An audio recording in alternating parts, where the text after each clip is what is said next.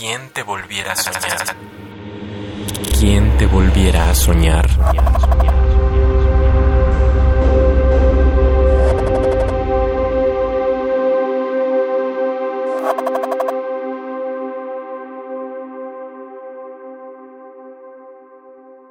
Alfa Centauri W.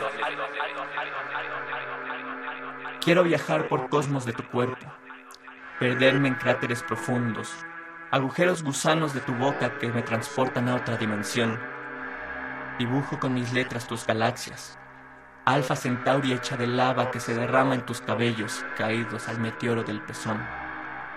Quiero manchar los dedos de tu tinta, trazar el universo de tu vientre, la línea del pelvis al ombligo y regresar por tus escalas hasta el seno que orbita mi mirada. Sigo tus lunas, guardas de la leche, los primeros pasos, vida nueva.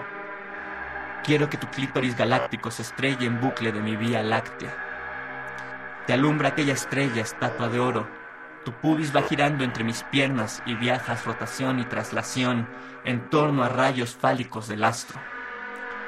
Tus cantos de sirenas espaciales invocan las estrellas de los poros que resbalan brillantes de tu frente al sueño de mi frente somnolienta. Calor de supernova nace en cuerpos, manos nucleares se entrelazan, se expanden las partículas del sexo. En cósmicos orgasmos proviene la explosión del macrocosmos, el tiempo relativo en tu sonrisa.